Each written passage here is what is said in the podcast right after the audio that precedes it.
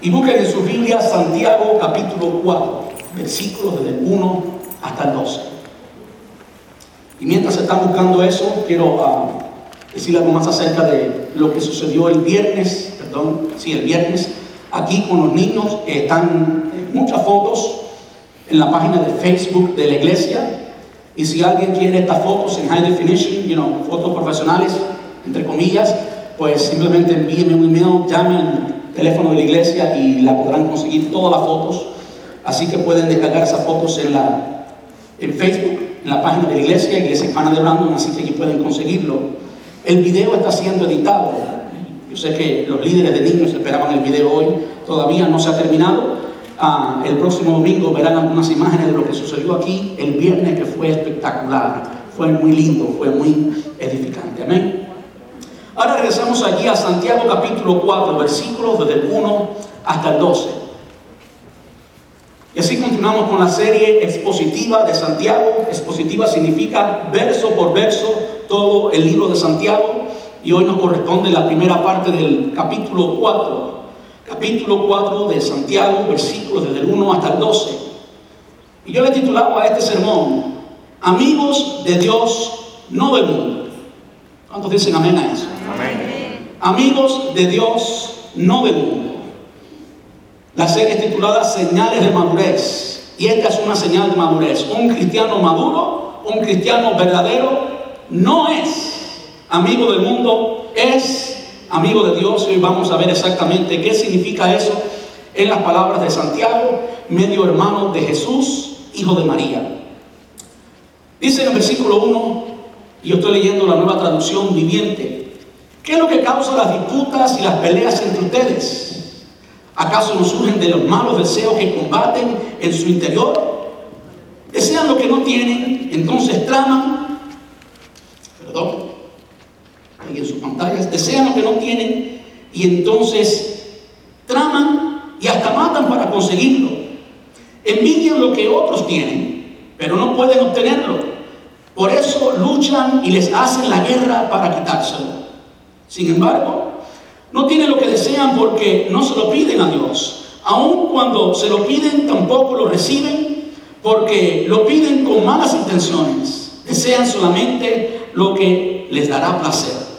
Adúlteros, ¿no se dan cuenta que la amistad con el mundo los convierte en enemigos de Dios? Lo repito, si alguien quiere ser amigo del mundo, se hace enemigo de Dios. ¿Acaso piensan que las escrituras no significan nada? Ellas dicen que Dios desea fervientemente que el Espíritu que puso dentro de nosotros le sea fiel y Él da gracia con generosidad.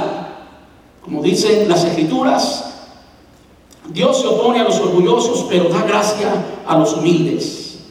Así que humíllense delante de Dios, recitan al diablo y huirá de ustedes. Acérquense a Dios y Dios se acercará a ustedes.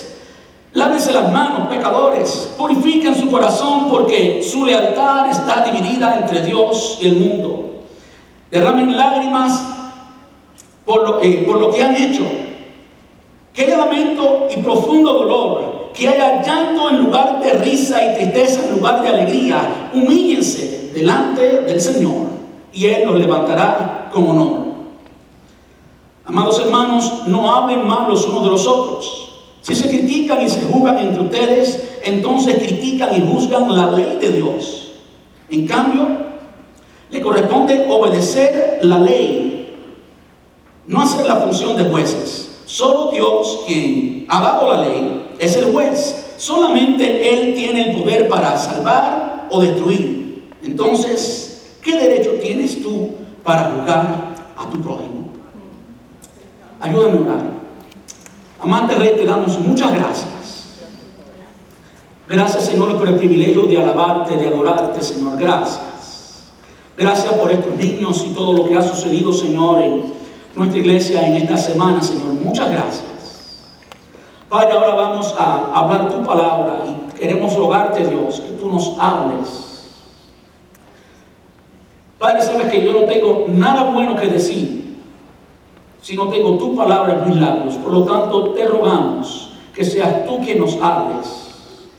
Te rogamos, Señor, que prepares el corazón de cada uno de nosotros Te rogamos Dios que quites toda distracción, todo pensamiento contrario, toda oposición diabólica. En el nombre de Jesús, te rogamos Señor que tú prepares el terreno de nuestro corazón y quites cualquier obstáculo que trate de impedir que tu palabra descanse en nuestros corazones y que produzca, que cambie, que dé vida, Señor. Te rogamos esto en el dulce nombre de tu amado Jesús y te damos gracias, papá. Ahora, Señor, presentamos también delante de ti esa petición que tenemos. Creemos que tú eres un Dios poderoso y que no hay nada difícil, nada imposible para ti. Y te rogamos, Señor, como una iglesia, como un cuerpo, te rogamos unánimemente, Dios, que tú abras las puertas y supla, Señor, un edificio en una buena localidad, un edificio espacioso, un edificio regalado con suficiente estacionamiento, Dios. Te rogamos que tú lo hagas, lo necesitamos y tú sabes, Señor, cuál es la necesidad que tenemos. Sabemos que no podemos pagar una hipoteca, un mortgage, por lo tanto, te rogamos que tú te glorifiques y que tú suplas, porque tú eres Jehová Jireh, el proveedor de tu pueblo, y tú eres grande y no hay nada que tú no puedas hacer. Te damos muchas gracias, papá, en el dulce nombre de tu Hijo amado Jesús. Amén. Amén. Gloria a Jesús. Pueden tomar asiento. Gracias.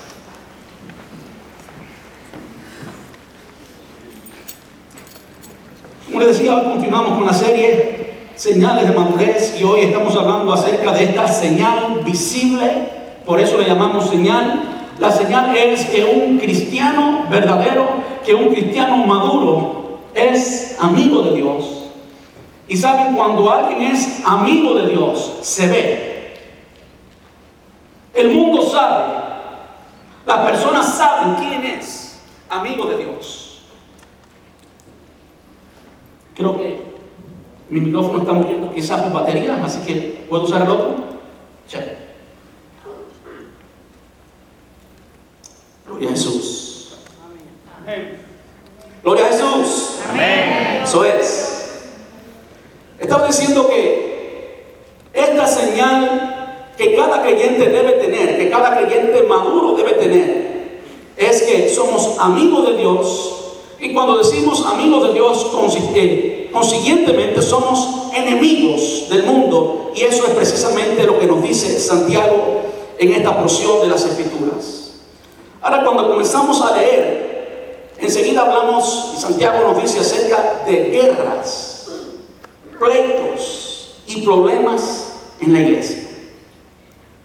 Guerras, pleitos y problemas en la iglesia.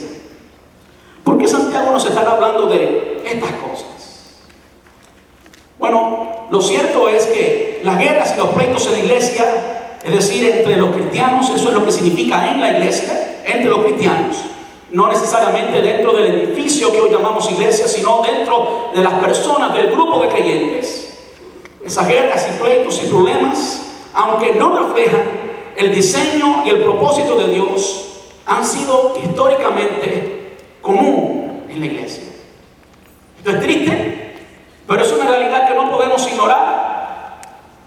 Cuando miramos la historia desde el día primero hasta el presente, siempre han habido pleitos, problemas y guerras. De modo que tenemos que aceptar esa realidad y no creer que nuestra iglesia va a ser la única iglesia de la ciudad, de la ciudad y del mundo que jamás va a tener un pleito, una guerra o un problema. Eso es un sueño, un sueño que yo sueño para la redundancia. Pero es un sueño, la realidad es que toda iglesia ha tenido pleitos, problemas y guerras y la nuestra lo va a tener también. De modo que es importante que antes que lleguen esos pleitos, antes que lleguen esos problemas, poder identificarlos y poder ver la solución que nos da la palabra de Dios para esos pleitos y para esos problemas. Y lo primero que yo quisiera hacer en esta tarde es convencernos a la luz de la palabra de Dios que aún las iglesias a una iglesia neotestamentaria, la iglesia primitiva, la primera iglesia, la primera etapa de iglesia, tenía estas condiciones. Por ejemplo, cuando eh, leemos aquí en Efesios, la iglesia de Efesios, capítulo 4, versículos desde el 1 hasta el 6, no vamos a leer el pasaje completo, no vamos a leer el pasaje todo, de ninguna manera lo vamos a leer, lo vamos a citarlo nomás, de modo que usted pueda tomar nota. Pero a esta iglesia le faltaba evidentemente la unidad. Y si no había unidad es porque habían problemas. Los problemas dividen, ¿sí o no?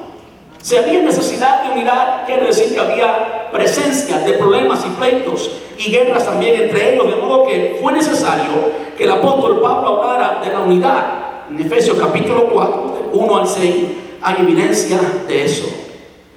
Ahora es la iglesia de Éfeso, la iglesia en Galacia también tenía problemas. Estos cristianos de Galacia se mordían y devoraban unos a otros. ¿Usted puede creer eso? Gracias a Dios. Nuestra iglesia no ha llegado a ese extremo. ¿Alguien aquí ha sido morido por un hermano? Creo que no, ¿verdad? Yo espero que no. ¡Qué bueno! Bueno, la iglesia de Galacia tenían ese problema y usted puede verlo literalmente allí en el versículo 15 del capítulo 5, cuando el apóstol Pablo dice, pero si están siempre mordiéndose y devorándose unos a otros, y cuando usted busca el original significaba eso literalmente, tengan cuidado, corre peligro de destruirse unos a otros, evidentemente, si se están mordiendo, pues. ¿Qué problema el de la iglesia en Galacia? Ahora, la iglesia en Corinto también tenía estos problemas. Los cristianos de Corinto competían entre ellos y públicamente se demandaban legalmente. Estaban aquí en la corte un hermano demandando al otro hermano. La iglesia Después de ver evidencia de eso en la primera carta de los Corintios, capítulo 6, versículos del 1 al 8, y el capítulo 14, versículos desde el 23 hasta el 40. Y a una iglesia modelo, a menos a la opinión de Pablo, la iglesia que más le gustaba a Pablo era la iglesia de Filipos.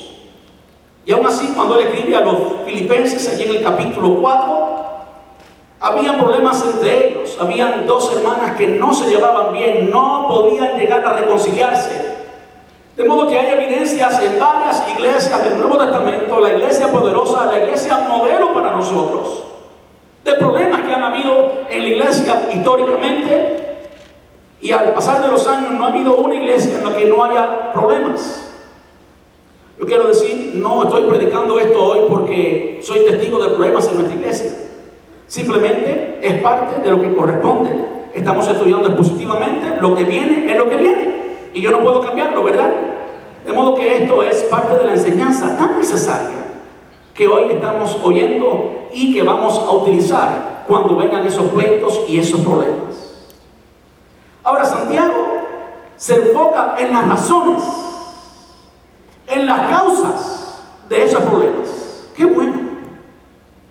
Los problemas son evidentes exteriormente, los vemos, vemos lo que sucede, vemos que alguien hace algo, pero no vemos lo que hay en el interior de esa persona. No vemos cuál es la raíz, cuál es la causa.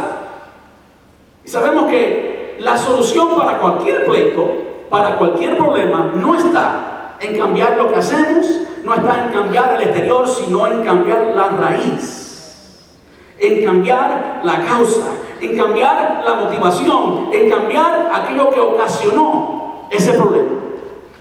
Y Santiago, en su sabiduría, sabiduría dada por Dios, nos habla precisamente de eso. De modo que vamos a aprender algunas cosas en esta carta de Santiago.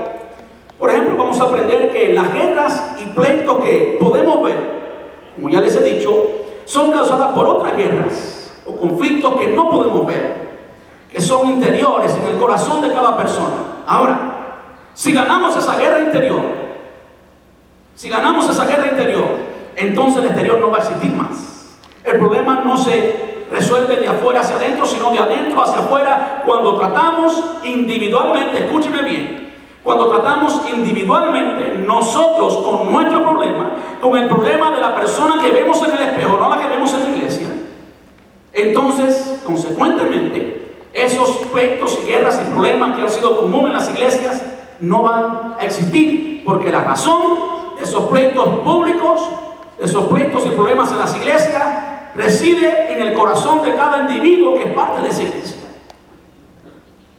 Forma que la solución la forma de solucionar cualquier conflicto, pleito o guerra no está en intentar cambiar lo que hacemos, lo exterior, lo visible, sino en eliminar la causa, en arrancar la raíz, lo que es interior, invisible, lo que no podemos ver.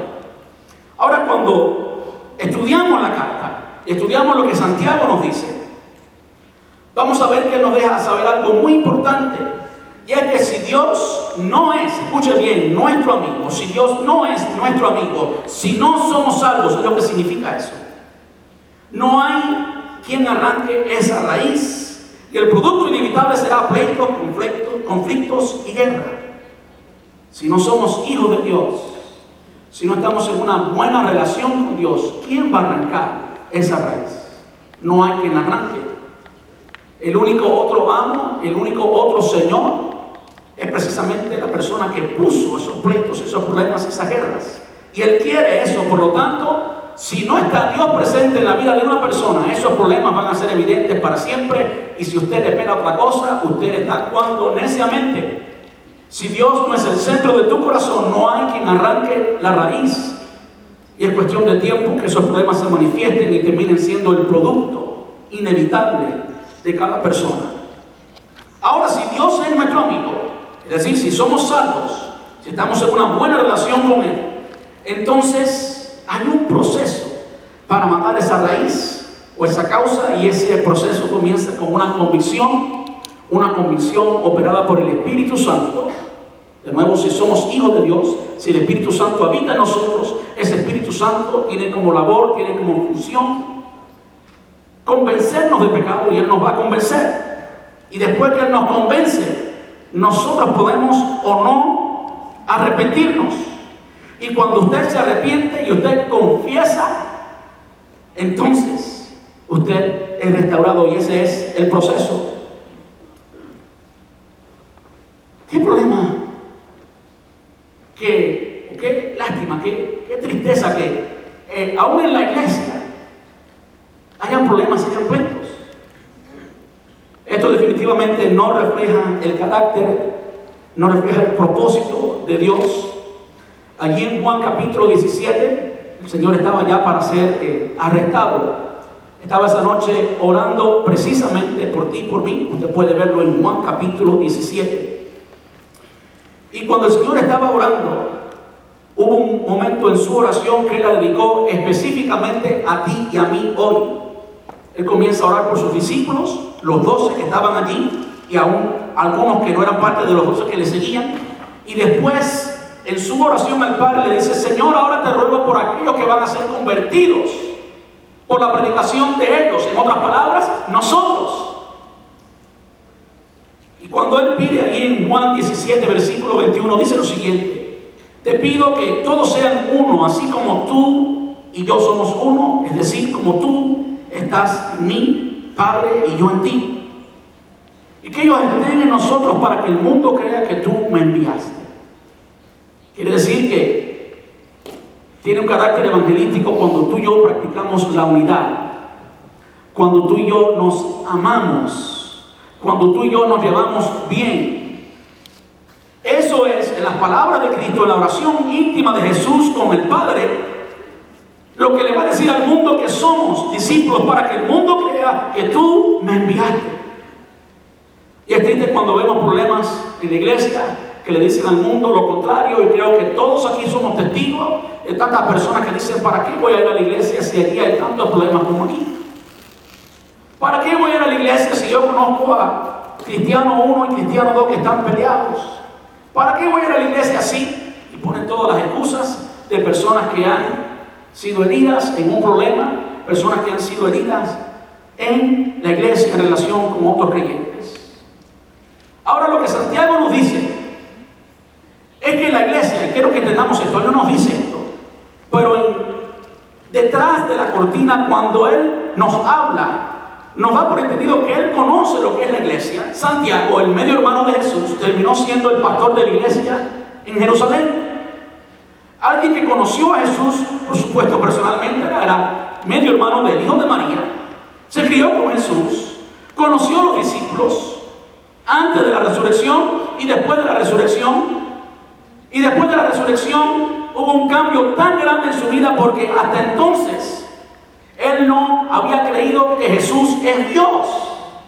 Pero cuando él se encuentra con su hermano Jesús resucitado, entonces su vida cambió totalmente. Y cuando su vida cambió totalmente, creció hasta llegar a ser el pastor de la iglesia en Jerusalén. ¿Cree usted que hay alguien que pueda decirnos más de problemas en la iglesia que Santiago? De hecho, la carta de Santiago es escrita a cristianos, judíos precisamente, que estaban dispersos por todo el imperio romano. Santiago conoce lo que es la iglesia. Santiago entiende que la iglesia, al menos lo que vemos, escúcheme bien, el grupo de personas que vemos y que llamamos iglesia, está compuesta por personas primeramente que no son la iglesia.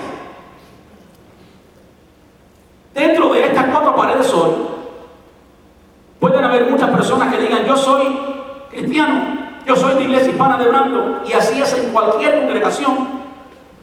Y pueden haber algunas personas que digan eso, que en realidad no son ni cristianos. Vamos a verlo hoy.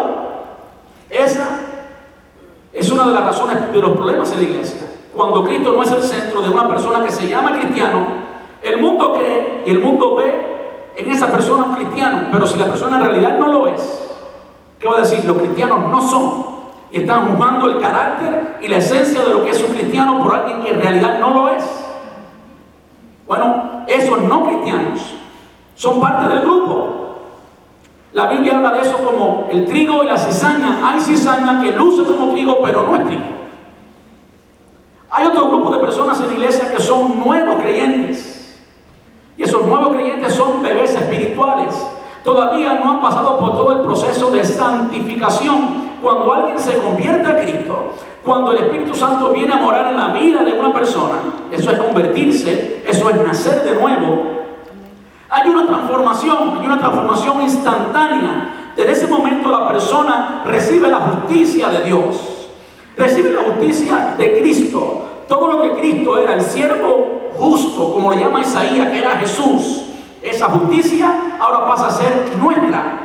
Y nuestro pecado, nuestra injusticia, pasó a ser de Él. Y es por eso que Jesús fue a la cruz y llevó tu injusticia y mi injusticia. Ahora, cuando esa persona acepta a Jesús, es inmediatamente considerado justo ante el Padre, justo ante Dios. Pero esa persona no ha cambiado totalmente en su diario vivir. Lo que eso significa que hay una persona nueva. El Espíritu Santo ahora vive en el corazón de esa persona. Ahora esa persona puede quizás tener costumbres que no le agradan a Dios. Esa persona no luce, no es igual que un cristiano maduro. Escúcheme bien, cuando digo maduro no tiene nada que ver con el tiempo de la persona en la iglesia. Hay cristianos de 40 años que son bebés espirituales, aunque tengan 40 años, no tengan pelo y tengan una barba Eso no, eso no cambia. Eso no cambia que la persona es un cristiano maduro. Pueden haber cristianos como Santiago de meses de uno, dos o tres años que ya son maduros. Entonces el tiempo que una persona tenga en la iglesia no tiene nada que ver con la madurez que esa persona tenga en Cristo.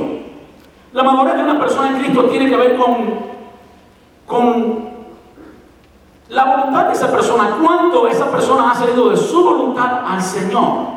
Y en la medida que abrimos nuestro corazón y dejamos que Él sea el Señor en nuestra vida, entonces vamos a madurar espiritualmente. ¿Qué es lo que pasa? en la iglesia y en toda iglesia está ese grupo de personas que son parte del grupo, que no son creyentes, ya hablé de ellos. Están los bebés espirituales que lucen como un mundano en muchas ocasiones. Pero ahí está, la, ahí está la semilla de Dios. Ahí está el Espíritu Santo cambiándolos, transformándolos. Y hay algunos como Santiago, como Pablo, que enseguida comienzan a dar fruto. La Biblia habla de diferentes niveles de madurez cuando nos dice que da fruto a 30, a 60 y 100, habla de diferentes niveles. Y no todos los cristianos están en 100. Hay muchos cristianos de 30, pero aún así son cristianos. De modo que cuando el mundo ve la iglesia, ve el grupo entero, el mundo no tiene el discernimiento espiritual para decir, ahí hay cristianos de 30 o cristianos de 60, este cristiano es medio canal, pero el cristiano ellos no entienden absolutamente nada de eso. Y por lo tanto, la imagen que tiene de la iglesia es los pleitos, los problemas causados precisamente por esas eh, condiciones interiores que tienen esas personas que son parte de la iglesia. ¿Me entienden? Ahora, la raíz está dentro. La razón de los problemas y los pleitos y las guerras en la iglesia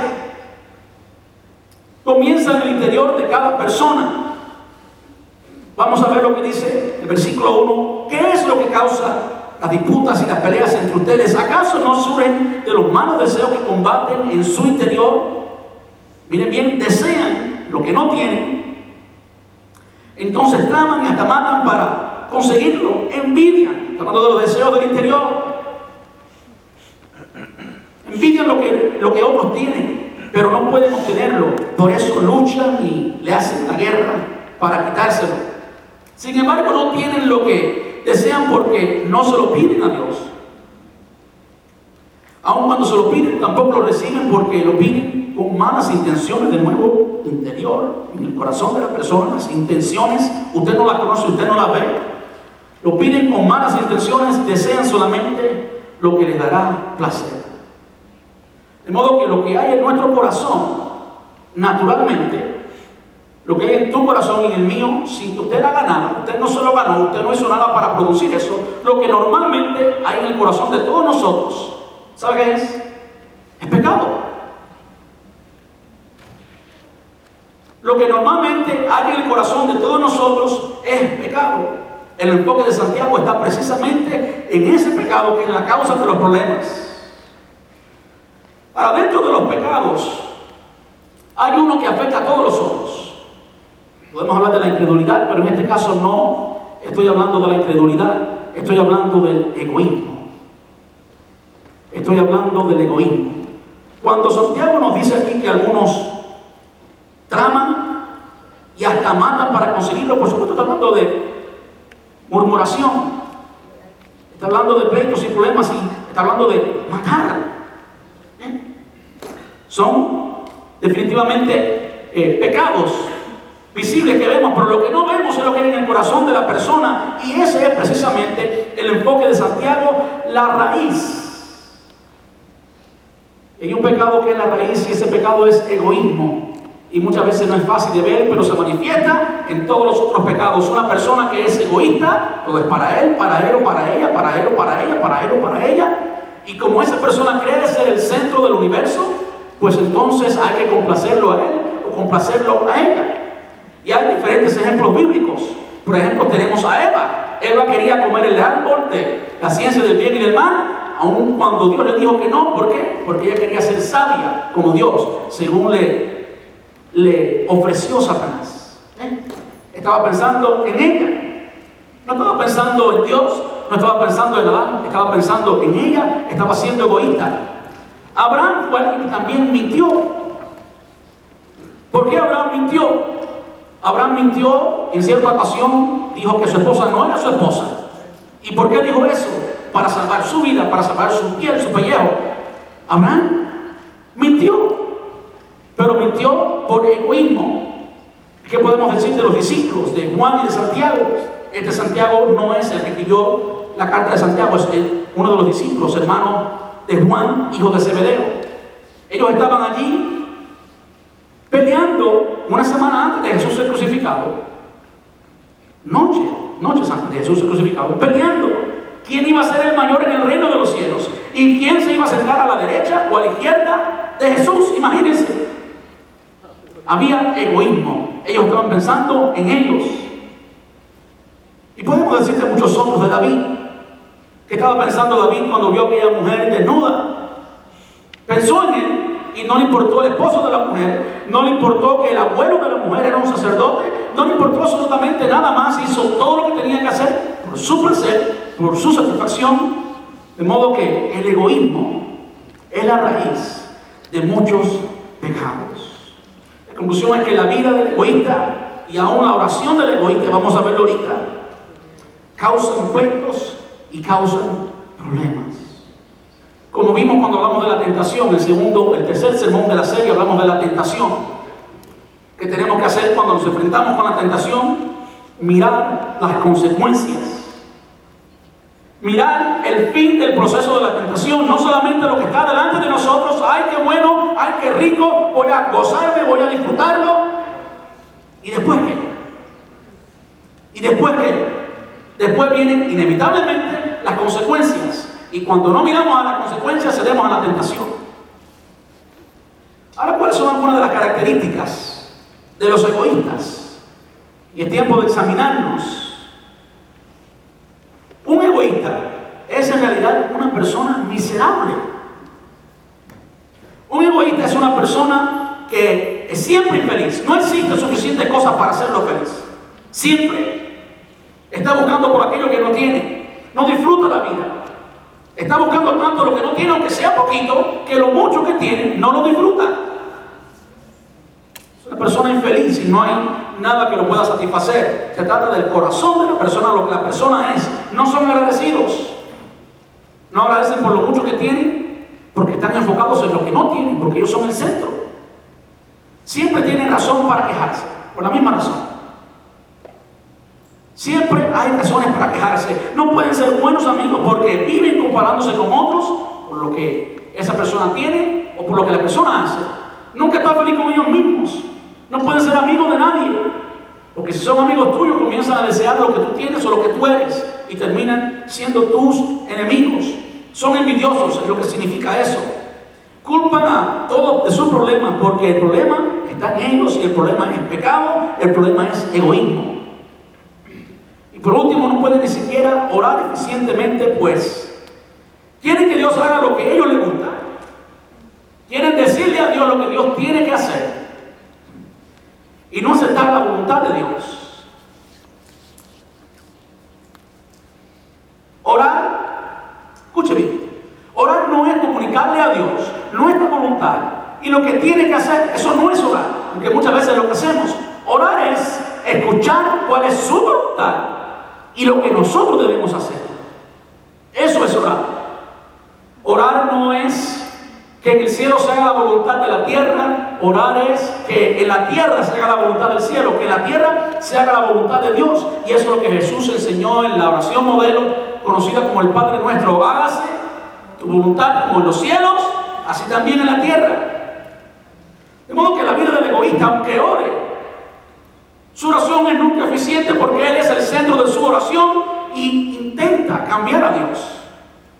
La vida del egoísta y aún la oración del egoísta causarán pleitos y problemas. El egoísta tiene siempre una guerra interior que inevitablemente se reflejará en el exterior, en pleitos, problemas y guerras. Hay tantas cosas, escuche bien, que usted puede hacer, que lucen bien, pero pueden ser simplemente para satisfacer su ego Hay algo que cada creyente debe entender y es que en la iglesia estamos para bendecir a otros. Bendecir es alegrar a otros. Estamos para edificar a otros. De modo que si hay algo que yo pueda hacer, aunque a mí me guste y aunque me llene de ego y aunque pues me sienta en la gloria, si eso no va a ser de edificación al cuerpo de Cristo, a la iglesia, entonces estoy actuando egoístamente ¿Se da cuenta? Como el egoísmo es difícil de identificar, pero es precisamente siempre egoísmo lo que causa guerra, pleitos, problemas.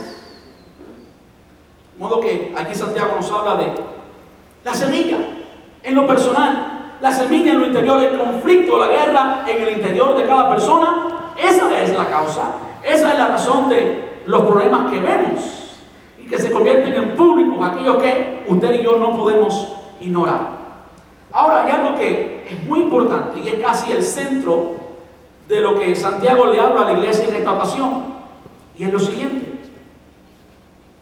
Se trata de un conflicto más grande.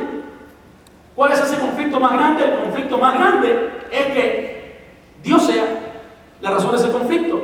Es que tú tengas un conflicto con Dios es que tú seas enemigo de Dios. Eso es un problema más grande. ¿Y qué es lo que pasaba? Que había muchos creyentes dispersos por toda, eh, por todo el imperio romano que creían ser creyentes, que creían ser hijos de Dios. Escuche bien qué es lo que pensaban ellos. Estos judíos eran judíos creyentes a quien Santiago le escribe. Recuerden que los judíos salen del judaísmo y que piensan o pensaban, según el judaísmo, pensaban que todos tenían que ganarlo. Cuando ellos reciben el Evangelio y entienden que ahora no se trata de su, eh, de su conducta, sino se trata de la conducta de Cristo, se trata no de tu perfección, sino de la perfección de Cristo. Se trata de que tú y yo recibimos a Cristo por gracia, no por lo bueno que tú eres, por lo bueno que te has comportado, sino por gracia. Los buenos actos, las buenas obras son un resultado de la salvación, no el producto de la salvación. ¿Me entienden? Las buenas obras, lo voy a decir de nuevo, son el resultado de la salvación, no la causa de la salvación. Entonces, cuando ellos entienden esto, ¿qué pasó? Oh, pues, comenzaron a portarse mal y hacer lo que querían. Y lo que Santiago les está diciendo a ellos es lo siguiente, si ustedes pueden ser amigos del mundo, son enemigos de Dios. Eso es lo que Santiago les está diciendo. Miren cómo lo dice. Perdón.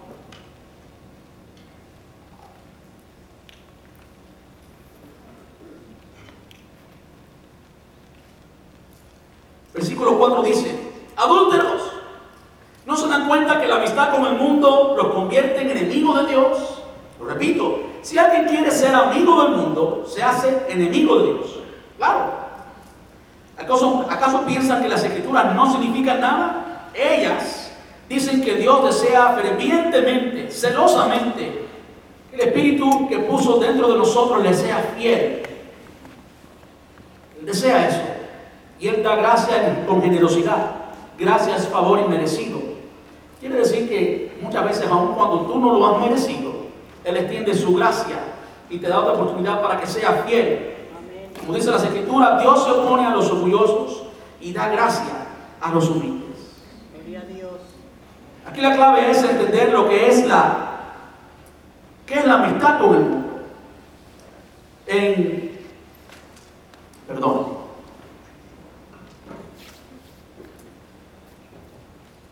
Es clave que entendamos qué cosa es la amistad con el mundo. En Santiago capítulo 1, versículo 27, ya Santiago había introducido este pensamiento de lo que es verdaderamente un cristiano, de lo que es un cristiano genuino, auténtico, un cristiano maduro. Y en el capítulo 1, el primer capítulo de la carta, dice, la religión pura, verdadera, lo que significa es lo que es ser verdaderamente un cristiano, a los ojos de Dios, consiste en ocuparse de los huérfanos y de las viudas en sus aflicciones, huérfanos y viudas, escuche bien, huérfanos y viudas, no de cualquier persona que no quiera hacer nada, sino de huérfanos y viudas.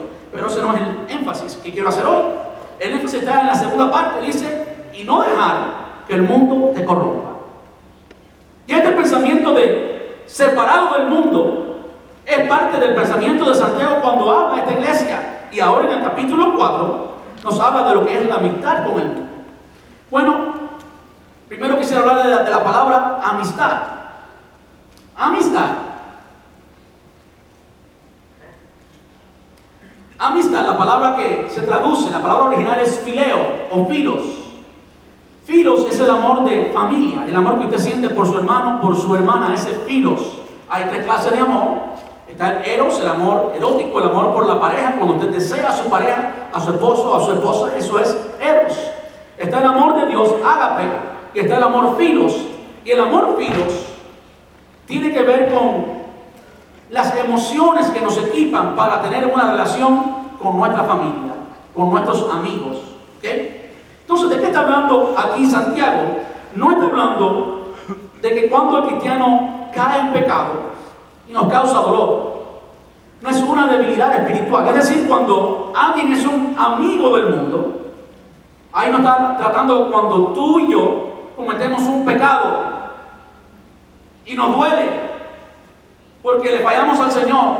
No, no, no está hablando de una caída, no está hablando de un rebalón, no está hablando de un fallo, está hablando de una relación, una relación de pertenencia, una relación de afecto. Significa relación de afecto, unión emocional, amor afectuoso al mundo, tener algo en común, pertenecer al mundo. La palabra aparece allí, amistad, significa eso.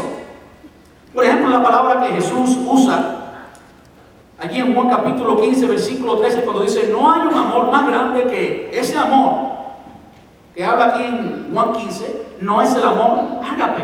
Para mi sorpresa, la palabra original allí es filos. Es el amor que nos hace amigos. No hay un amor más grande que, que el que da la vida por los amigos. Ustedes son mis amigos si hacen lo que yo les ordeno, si obedecen mis mandamientos. Ya no los llamaré esclavos porque el amo eh, no confía sus asuntos a los esclavos, no les dice a los esclavos lo que él quiere. Ustedes ahora son mis amigos porque les he contado todo lo que el Padre me dio. Ustedes eh, no me eligieron a mí, yo los elegí a ustedes. Les encargué que vayan produzcan frutos duraderos. Así el Padre le dará todo. Y habla de la amistad que tenemos nosotros con Dios. Aquellos que somos hijos de Dios, somos amigos de Dios. Entonces ya hablamos acerca de la palabra amigos. Filos o fileo. Ahora quiero que entendamos qué cosa es esto del mundo, el concepto de lo que es el mundo. Amigos del mundo son enemigos de Dios. Cuando se dice que amigos del mundo, ¿qué cosa es esto del mundo? Es un sistema de este mundo que es hostil a Dios. Se trata de los valores, de los morales, de los estilos de vida. Se trata, para que lo entiendan claramente, de la sociedad humana normalmente separada de Dios. Eso es el mundo. La sociedad humana regularmente separada de Dios. Si Dios no está en una sociedad, todo lo que ocurre en esa sociedad, los valores, los morales, el estilo de, vida, ese sistema es el mundo. Y el mundo siempre promueve la satisfacción personal. Es decir, si Dios no existe, esta es la forma de pensar, si Dios no existe, entonces nosotros somos el centro de la película. Si Dios no existe, entonces esto es para mí, yo voy a vivir para mí. Se trata de satisfacer lo que yo quiero, una satisfacción personal. Y díganme ustedes si eso no es claro hoy. El mundo se trata de satisfacer a cualquier costo lo que a ti te plazca. ¿Eh? Si a ti te place, si te produce un buen sentimiento, pues entonces es bueno lo que dice el mundo. ¿Eh? Entonces debemos entender lo que es el amor al mundo. Ahora quiero citar diferentes pasajes y quiero simplemente leerlos brevemente porque son algunos. Y quiero que note cómo habla el apóstol Pablo a diferentes iglesias y cómo esto del amor al mundo es algo que define a aquellos que no, escúcheme bien, que no son creyentes, que no son cristianos. Por ejemplo, tenemos ahí Romanos capítulo 5, versículo 10, dice, porque si siendo enemigos fuimos reconciliados con Dios, que éramos antes? enemigos, fuimos reconciliados con Dios por la muerte de su Hijo. Mucho más, estando reconciliados, seremos salvos por su gracia, que éramos antes enemigos.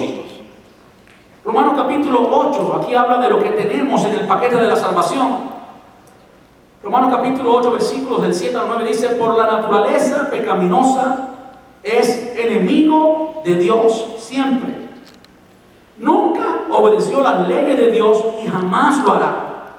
Está hablando de los que no son salvos. No son amigos de Dios, aunque ellos lo deseen. Quien determina quién es amigo no es Dios. Nunca obedeció las leyes de Dios y jamás lo hará. Por eso, los que todavía viven bajo el dominio de la naturaleza pecaminosa nunca pueden agradar a Dios. Pero ustedes no están dominados por su naturaleza pecaminosa. Son controlados por el Espíritu si es el Espíritu de Dios que vive en ustedes. Y recuerden que los que no tienen el Espíritu de Cristo en ellos, de ninguna manera pertenecen a Él. La Reina Valera del 1960, otra versión de la Biblia, dice, los que no tienen a Cristo, pues no son de Él. No le pertenecen a Él. Eso fue lo que el apóstol Pablo escribió a la iglesia en Roma. Ahora la iglesia en Filipo, capítulo 3, Filipenses capítulo 3, versículo 18, dice, pues ya les dije varias veces y ahora se lo repito de nuevo con lágrimas en los ojos, hay muchos cuya conducta demuestra que son verdaderos enemigos de la cruz de Cristo. ¿Son qué? Enemigos. de la luz de Cristo van camino a la destrucción. Su Dios es su propio apetito. Se jactan de cosas vergonzosas y solo piensan en esta vida terrenal. Muy claro. Si la iglesia en Filipos, ahora la iglesia en Colosas. Colosenses capítulo 1, versículo 21. Eso los incluye a ustedes, que antes estaban lejos de Dios, eran sus enemigos, separados de Él por sus malos pensamientos y acciones. De modo que vemos en la vida de la iglesia, diferentes iglesias, que la amistad con el mundo es enemistad con Dios. Usted no puede ser amigo del mundo y amigo de Dios. Si es amigo de uno, es enemigo del otro. Miren cómo Jesús lo dice aquí en Juan 17. Cuando habla, Jesús está hablando de nuevo con nosotros en Juan capítulo 17. Y dice, les he dado tu palabra. Dice, les he dado tu palabra y el mundo los odia porque ellos no pertenecen al mundo, así como yo tampoco pertenezco al mundo. No te pido que lo quites del mundo, sino que los protejas del maligno. Al igual que yo, ellos no pertenecen a este mundo. Hazlos santos en tu verdad. Enséñales tu palabra, la cual es verdad. Así como tú me enviaste al mundo, yo los envío al mundo. Yo creo que nadie mejor que el dueño de la iglesia, Jesús, nos habla de esto. No somos de este mundo. Estamos aquí para ganar al mundo para Cristo, como dice Juan capítulo 3, versículo 16. Porque de tal manera amó Dios la persona del mundo. Para que todo aquel que en él cree no se pierda, mas tenga vida eterna.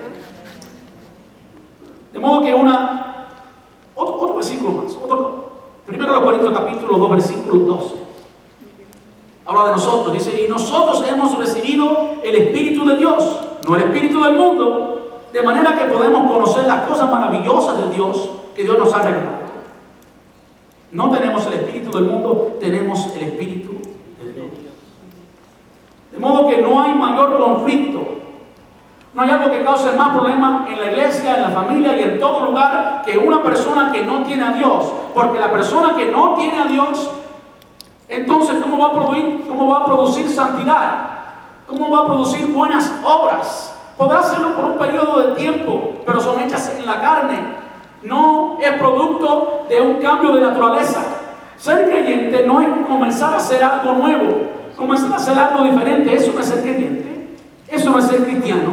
Cristiano es tener a Cristo. Cristiano se trata de un cambio de naturaleza. Que usted hasta entonces era por naturaleza pecador, pero ahora el Espíritu Santo ha venido a morar en tu corazón.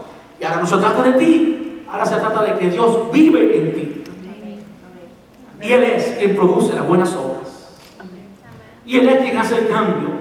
Y Él es quien opera la santificación y quien te limpia y quien hace que tú rechaces el pecado y quien hace y te transforma de modo que tú comiences a disfrutar la vida cristiana y todos los misterios de Dios y todas las riquezas que Dios tiene para ti, todo lo que Dios tenía desde antes de la fundación del mundo para que tú y yo tengamos una buena relación con Dios y con los demás. Ese es el producto de la vida cristiana cuando es auténtica y genuina, cuando es real, cuando somos amigos de Dios y no del mundo. Pero qué bueno es el Señor, que aun cuando hay personas que están en ese problema, que todavía no son amigos de Dios, ¿por qué? Porque son amigos del mundo. Hay una solución. El fin del conflicto es que nos humillemos. Dice el versículo 7, así que humíllese delante de Dios. Eso es ese es el mensaje de esta, porción. Así que humíllense delante de Dios. Resisten al diablo y él huirá de ustedes. Acérquense a Dios y Dios acercará a ustedes. Levanten, eh, lávense las manos, pecadores. Purifiquen su corazón porque su lealtad está dividida entre Dios y el mundo. Derramen lágrimas por lo que han hecho.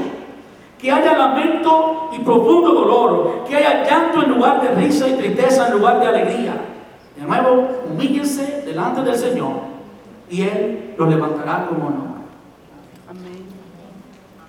Hay una solución y esa solución requiere tu voluntad. Una amistad verdadera con Dios requiere tu voluntad. Nótese la relación que hay entre en este texto, lo que acabamos de leer, la relación que hay entre las acciones y las consecuencias. Primero nos dice cuál es la acción que debemos tomar, que nos humillemos. Después nos dice la acción que tenemos que tomar en contra del enemigo. Resisten al diablo y la reacción de él, la consecuencia es que él va a huir. Nos dice la acción que tenemos que hacer, acerquémonos a Dios y la consecuencia es que Dios se acercará a nosotros, que Él está siempre dispuesto, que nos lavemos las manos, que purifiquemos nuestro corazón, que seamos leales a uno, a Dios o al mundo, que seamos leales a Dios, que derramemos lágrimas por lo que hemos hecho, que nos arrepintamos, lo que quiere decir que haya lamento y profundo dolor. Eso es parte del proceso de un verdadero arrepentimiento. No hay amistad con Dios si hay amistad con el mundo. Y cuando hay el deseo de tener una amistad con Dios, es necesario primero un verdadero arrepentimiento. Un verdadero arrepentimiento es lo que está descrito aquí. Trata de llanto, de lágrimas, de lamento, de profundo dolor. Que nuestro llanto, que haya llanto en lugar de risa y tristeza en lugar de alegría. Eso es lo que se ve cuando hay una verdadera humillación. Humillarse es algo del interior, es una razón, es una causa. Usted no ve la humillación. Usted no ve cuando alguien se está humillando, a no ser que esa persona comience a llorar y comience a arrepentirse y comience a decir que no quiere seguir más siendo así y comience a decirle a todo el mundo, yo quiero cambiar. Entonces usted está viendo señales de la humillación, pero la humillación ocurre en nuestro corazón y que único es responsable de esa humillación, eres tú, es tu voluntad, tú eres quien decide si te humillas o no. La invitación del Señor es humíllate. Miren cómo lo termina en el versículo 10, humíllense delante del Señor y Él lo levantará con honor. Qué lindo servirle a un Dios que nos ama. Qué lindo servirle a un Dios que es bueno. Usted sabe que Dios es bueno, que todo lo que Dios tiene para ti es bueno. Que lo que hemos creído es una mentira. El mundo no tiene nada bueno que ofrecer. Jesús lo dijo. Él vino a matar, hurtar y destruir. Nada más. Yo he venido, Juan 10 días dice, para que tengan vida y para que la tengan en abundancia. Y eso es lo que tiene un amigo de Dios. Tiene vida y tiene vida en abundancia. No es un aburrido. ¿Ok? No es alguien que está lleno de, de problemas y conflictos. No, alguien que es maduro en la fe tiene la solución de esos conflictos que es Cristo. Y cuando tú y yo tenemos a Cristo y nos humillamos precisamente delante de Él, entonces esos conflictos desaparecen. Esos conflictos se rinden ante la presencia de Dios. La unción pudre el yugo. Cuando está Dios, las tinieblas huyen.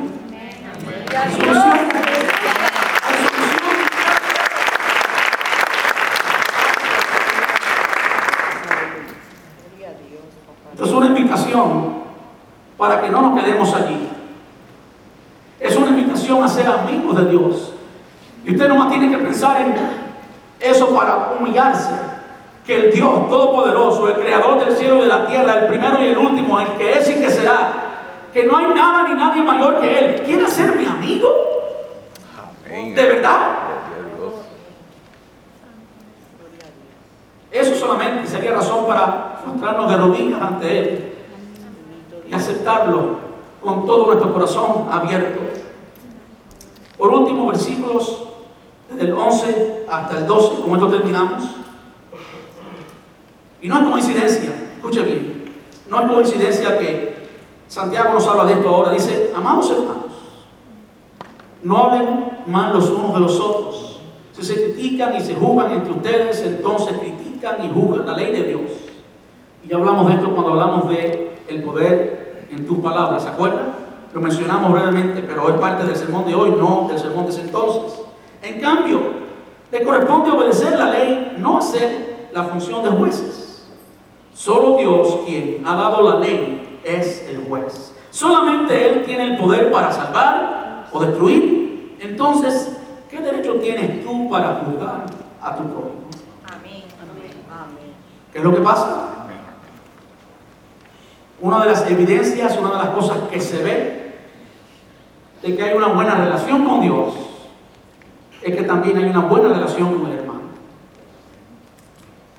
Una buena relación con Dios se evidencia en una buena relación con el hermano. Aquel que verdaderamente está cerca de Dios no tiene la moral para hablar más del hermano porque está muy consciente de sus faltas. No hay nadie que esté cerca de Dios que pueda enfocarse en las faltas de otros. Eso no existe. Eso es un cuento, eso no es verdad. Cuando alguien está cerca de Dios, no le queda más que mirarse en el espejo y notar la necesidad que tenemos de Dios y caer rendidos. Ahora de nuevo, humillarse es una actitud interior y es personal. Nadie puede humillarse por ti, tú eres la única persona que puede humillarse por ti.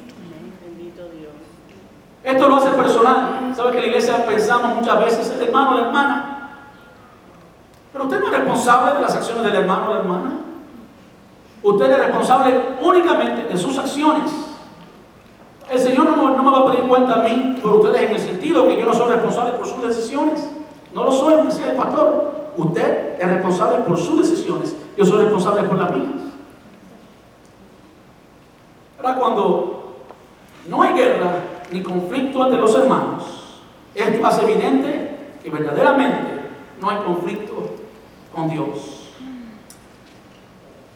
Ahora, hay una parte de este pasaje que es difícil de entender. Y dice que, que solo tiene el poder para salvar y destruir.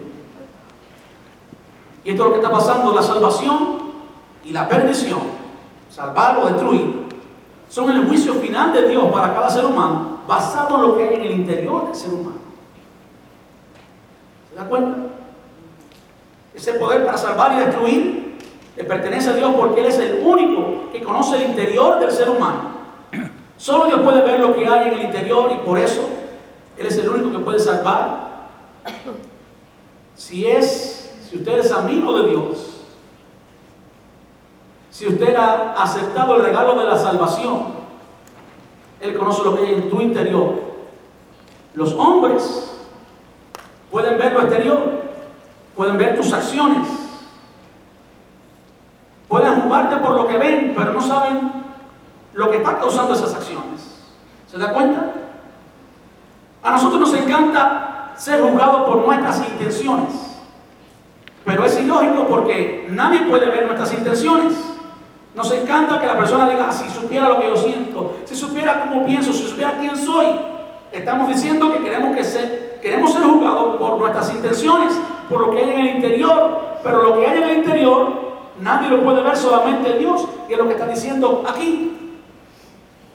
Al mismo tiempo queremos juzgar a otro por las acciones y no por las intenciones. Usted mira a un hermano que hace algo y usted nunca se pregunta, pocas veces se pregunta, ¿por qué hizo eso? ¿Cuál fue la motivación? Yo quiero decirle, cada persona tiene una historia. Y hay personas que han sido víctimas de las obras del maligno. Hay personas que han sido víctimas de la ausencia de Dios y han vivido toda una vida sin Dios y por lo tanto han vivido toda una vida torcida, toda una vida llena de la consecuencia de las secuelas del pecado y no hay nada bueno que esa persona pueda producir si no tiene a Cristo todavía. Y aun cuando la persona tiene a Cristo, esa historia queda ahí y toma tiempo, toma voluntad para que Cristo cambie totalmente todas las esferas de la vida de esa persona. Nosotros, en lugar de ser jueces, tenemos que ser cómplices con el Señor y comenzar a orar por la persona.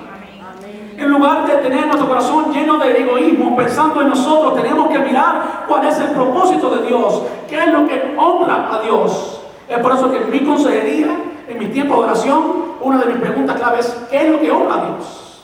¿Qué es lo que honra a Cristo? Porque eso es lo que tenemos que hacer. Si corremos la iglesia, siguiendo lo que le place al pastor, se va a destruir la iglesia. Si corremos la iglesia siguiendo lo que le pasa a un hermano, a una hermana, a un millonario que pueda sostener la iglesia, que no ha aparecido. Va a aparecer. Está en camino. Está en camino, amén. Así no se corre la iglesia. Aquí todos tenemos que morir. Porque Él murió por nosotros y es por eso que el Señor Jesús dijo que aquel que quiera ganar su vida la perderá y aquel que quiera perder su vida por causa de Él la ganará. Ese es el Evangelio. Esa es la fe cristiana y no hay otro mejor. No hay otro estilo de vida mejor que tener a Cristo dentro, porque solamente Él produce vida y vida en abundancia, porque solamente Él produce paz, amor, gozo, paciencia, benignidad, fe, bondad, mansedumbre, esperanza.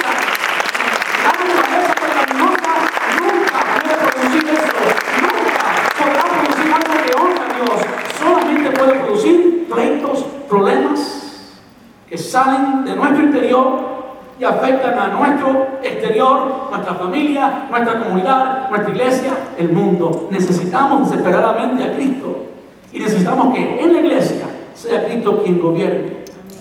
Necesitamos ser amigos de Dios y no amigos del mundo. ¿Cuántos dicen amén? Amén. Vamos a estar puestos en pie.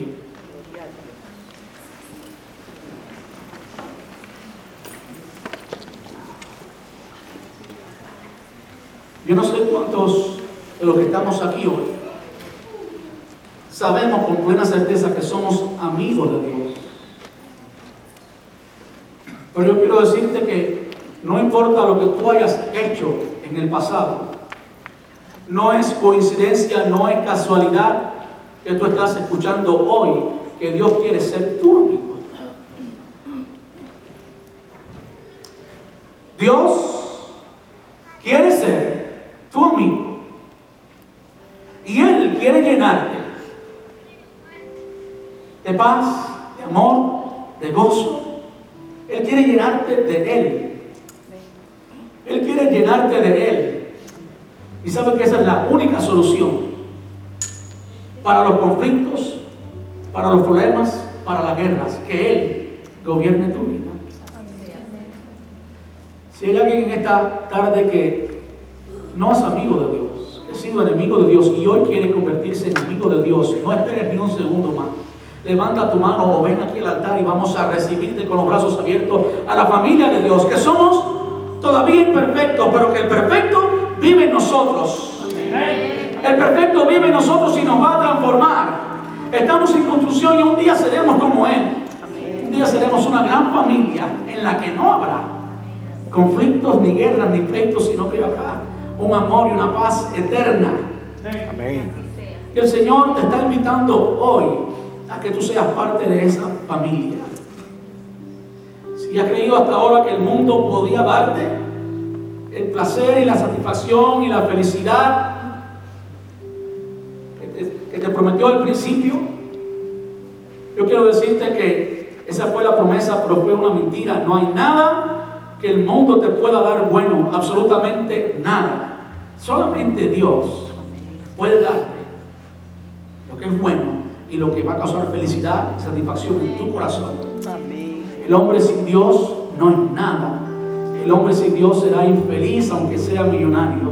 Pero con Cristo somos felices para siempre, aunque seamos pobres, aunque seamos lo que seamos, porque en Él lo tenemos todo.